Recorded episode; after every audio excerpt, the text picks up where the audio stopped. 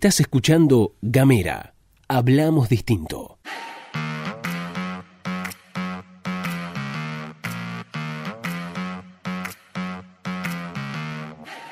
Hola, ¿qué tal? ¿Qué dicen? ¿Cómo les va? Bienvenidos, bienvenidas, bienvenides. Están escuchando la pastilla de Gamera, este micro informativo que distribuimos de lunes a viernes. Mi nombre es Luz Escarpati como es habitual me acompaña Gastón Lodos. Muy buenos días, Luz, muy buenos días a todos, todas, todos quienes están escuchando. Bienvenidos, bienvenidas, bienvenides a la pastilla de Gamera. Qué lindo que es reencontrarnos. Y como les contamos todas las mañanas, saben que si tienen ganas, pueden recibir de manera gratuita los contenidos de Gamera mandando un mensaje de WhatsApp al más 549-2901-502990. También se pueden comunicar con nosotros a través de las redes sociales en Twitter, en Facebook y en Instagram. Nos van a buscar como arroba gamera TDF. Ahora sí, comenzamos con el recorrido de las noticias provinciales y nacionales. Arrancamos por lo que tiene que ver con Tierra del Fuego y vamos a seguir hablando de turismo. Vamos a hablar en particular esta, en esta oportunidad de lo que tuvo que ver con la temporada de cruceros 2019-2020. Porque nos preguntábamos cómo impactó el aislamiento social y obligatorio decretado a fines de marzo. Bueno, en este sentido, recordamos en la pastilla de ayer lo habíamos mencionado, pero lo repetimos por si algún distraído se la perdió. Entre el 8 y el 12% de las divisas internacionales que ingresan a la provincia provienen del sector turístico y además genera 8.000 puestos de trabajo. En ese sentido, gran parte de ese turismo viene justamente de los cruceros. Y sobre el impacto del aislamiento social y obligatorio, habló el presidente de la Dirección Provincial de Puertos, Roberto Murcia, en declaraciones a FM Master. Dentro de todo tuvimos, este, digamos, un efecto negativo de solo este, 30 días. Ya la temporada de cruceros estaba finalizando cuando salieron este, las medidas tanto a nivel provincial como este, a nivel nacional. Bueno, como todo el mundo sabe, ya lo hemos dicho aquí también, el turismo es una de las últimas actividades que se van a retomar a nivel mundial, por lo que probablemente la, la cuestión impacte fuertemente en la temporada que viene, la 2020-2021, porque va a costar volver a ponerse de pie. Y ahí se va, sin ninguna duda, necesitar de mucha creatividad para sostener la actividad. De todas formas, esto también hay que contarlo, la baja en la actividad turística se siente, ya que los cruceros no es la única puerta de entrada a Ushuaia. En la temporada pasada, la 2018-2019, llegaron por vía terrestre y por vía aérea cerca de 200.000 personas. Sobre la situación de los prestadores del sector habló Ana Prado de la Asociación de Profesionales de Turismo de Tierra del Fuego en Radio Provincia y explicó que además de una fuerte baja en la actividad no están pudiendo acceder a las ayudas nacionales. No nos vimos beneficiados de ningún crédito o ninguna ayuda a nivel nacional del Estado. muy poca gente lo pudo adquirir, digamos el, eh, los 10 mil pesos que entregaba el CES era solamente para categoría A y B y ustedes saben que los sueldos acá en Tierra del Fuego, la facturación que nosotros hacemos en el verano es para vivir todo el año. Entonces es altísima, se compara un sueldo, digamos, y no, no entramos, no entramos en esta categoría. Seguimos desentrañando la matriz económica de Tierra del Fuego y vamos a hablar del comercio, que es junto con el turismo, otra de las actividades que está fuertemente impactada en el medio de toda esta situación de coronavirus, pandemia, cuarentena y toda la mar en coche. Esta semana se habilitó el comercio minorista con puertas abiertas en Río Grande y Tolwyn, así que podés ir a comprar con estricto protocolo sanitario y según el gobierno provincial un fuerte control además, pero en Ushuaia la cosa es distinta. En este sentido habló Claudia Fernández, que es la presidenta de la Cámara de Comercio de la ciudad capital y adelantó que en un encuentro que mantuvieron con el gobierno provincial se analiza que se habilite lo mismo en Ushuaia, ¿no? De todas maneras, el mundo es otro y los comercios van a necesitar de herramientas para poder contener los más de 40 días de inactividad. Y en este sentido,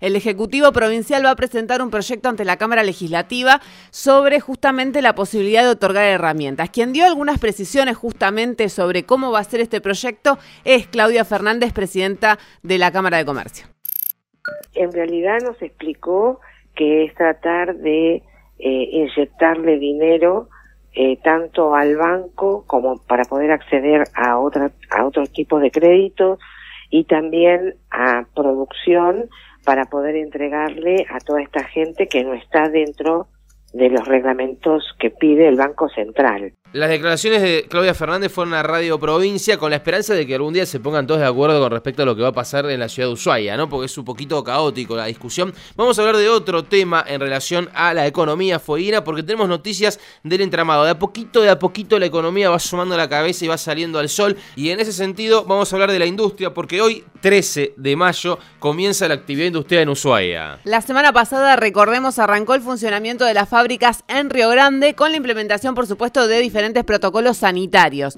Estuvo circulando a través de las redes sociales un video en el que deja en evidencia de alguna manera la falta de capacitación para la correcta aplicación de los protocolos en las fábricas. Eh, medidores de temperatura que tiran números medio raros, tipo 22 grados de temperatura. Gente muerta que se está muriendo, porque si tu cuerpo, atención, si tu cuerpo tiene 22 grados de temperatura, hay algo que no está funcionando bien. Claro, o la máquina no está funcionando bien, o tu cuerpo, pero si tu cuerpo tiene 22 grados de temperatura, seguramente ya no lo vayas a notar. También, bueno, barbijos mal colocados. Recordemos, el barbijo tiene que estar cubriendo la nariz. Eh, esto sucedió puntualmente en la fábrica Australtex. Y en ese sentido habló Jorge Ramos, quien es delegado de los trabajadores en Radio Universidad y confirmó la veracidad de los hechos.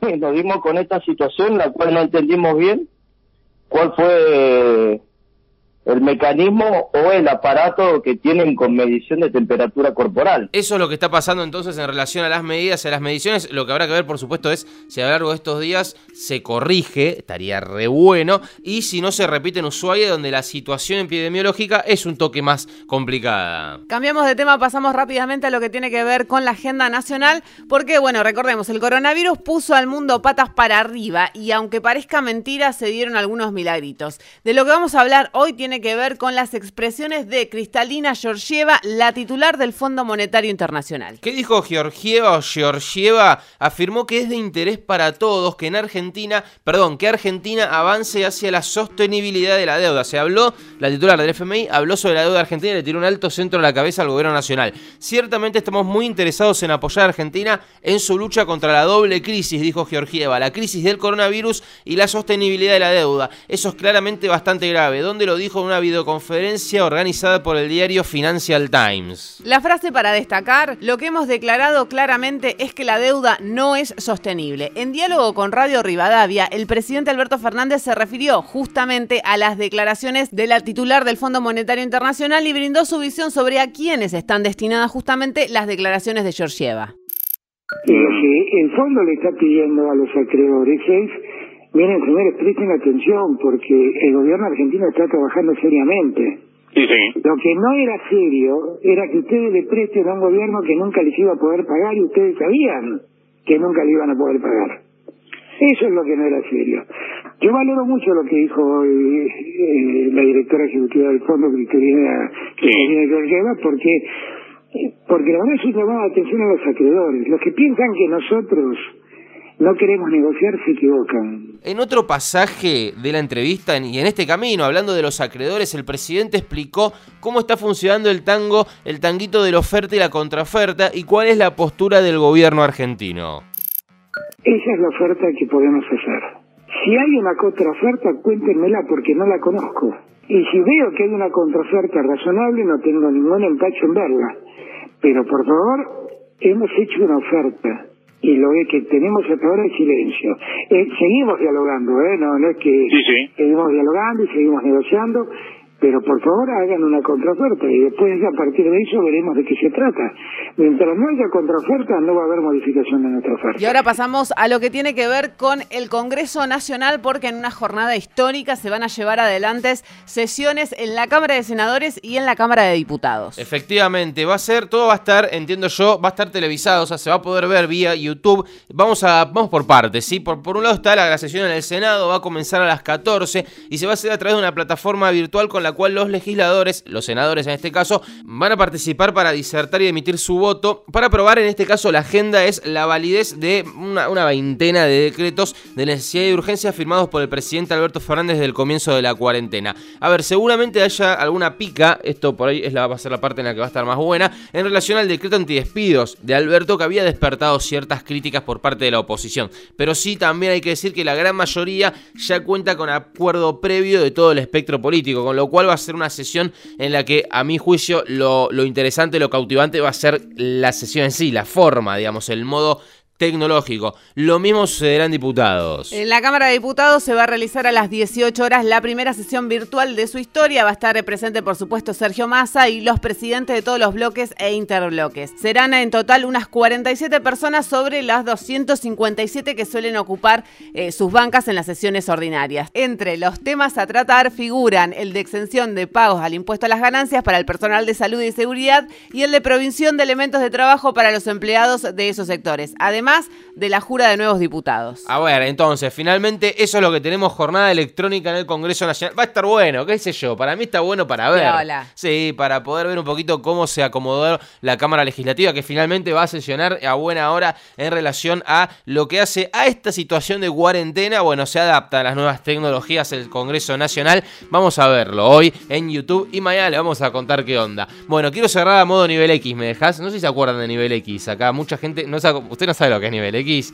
Era un juego que era un programa de televisión que veíamos mucho los, los que nacimos en el 90, los niños del 90. Y como estamos hablando de temas tecnológicos, nivel X cerraba de la siguiente manera. ¿Me deja cerrar como nivel X? Sí, sí, sí, dale, dale. Esto fue la pastilla de Gamera. Espero que les haya gustado. Chau.